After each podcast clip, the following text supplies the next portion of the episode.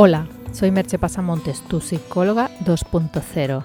Si no te sientes bien, si crees que tu vida no es como quisieras que fuera, contacta conmigo y empieza sesiones de psicoterapia o coaching. Puedes hacerlas de manera presencial u online. La distancia ya no es un problema para sentirte bien. El podcast de hoy lleva por título Superar los traumas. La palabra trauma es uno de los muchos conceptos psicológicos que el lenguaje ha adoptado en su uso y de algún modo ha banalizado.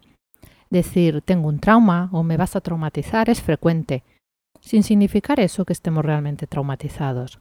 No obstante, tener traumas es algo frecuente. Lo normal es que estos sean pequeños, pero también se dan, aunque afortunadamente en menos ocasiones, grandes traumas. Lo importante es saber que es posible superar los traumas y llevar una vida completa y feliz.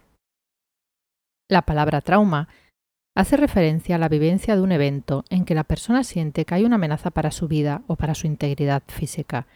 También puede ser el hecho de presenciar ese evento en otra persona, no en uno mismo. La respuesta de la persona al suceso debe envolver miedo intenso, sentido de incapacidad de ejercer control u horror.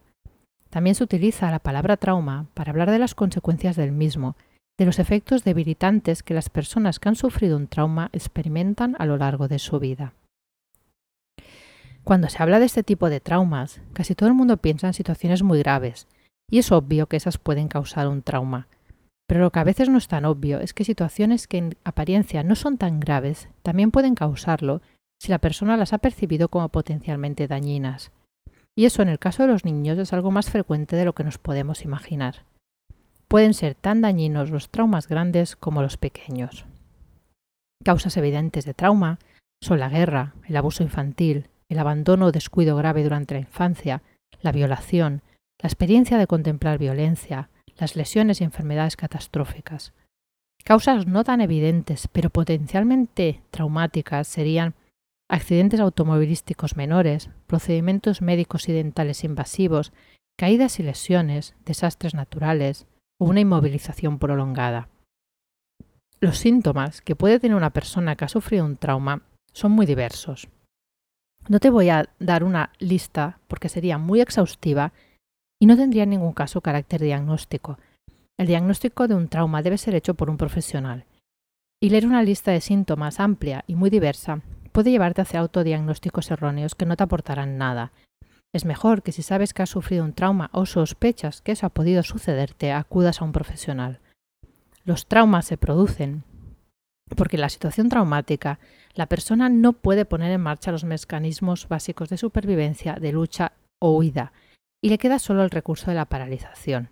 La paralización es también un mecanismo de defensa primario, pero lo malo de este recurso es que en animales funciona muy bien ya que pasada la situación los animales se descargan, es decir, sueltan la tensión acumulada. Y al no tener un cerebro como el nuestro y no tener un lenguaje, no pueden estar recordando en su mente lo sucedido.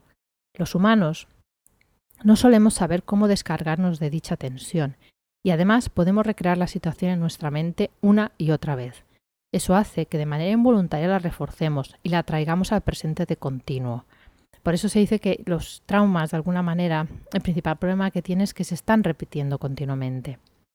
La buena noticia es que es posible superar los traumas, salir de ese estado de inmovilización que en algún momento la persona experimentó y que ha quedado bloqueado dentro de su cuerpo y mente. La terapia específica para este caso ayuda mediante un proceso gradual a desbloquear esa energía y restablecer el funcionamiento natural del cuerpo y la mente. Y todo esto se realiza en un contexto de seguridad que permite hacerlo sin apenas sufrimiento. Así que si has sufrido algún trauma o crees que lo has sufrido, te animo a contactar conmigo y empezar a trabajar en ello. Una vida plena te espera al otro lado. Te dejo con una pregunta. ¿Reconoces en tu pasado alguna situación traumática, ni que sea de pequeña magnitud? Hasta aquí el podcast de hoy. Puedes encontrar más información sobre el hablado en el podcast y sobre mis servicios profesionales de psicoterapia y coaching en www.merchepasamontes.com. Como siempre, te espero en el próximo podcast. Bye bye.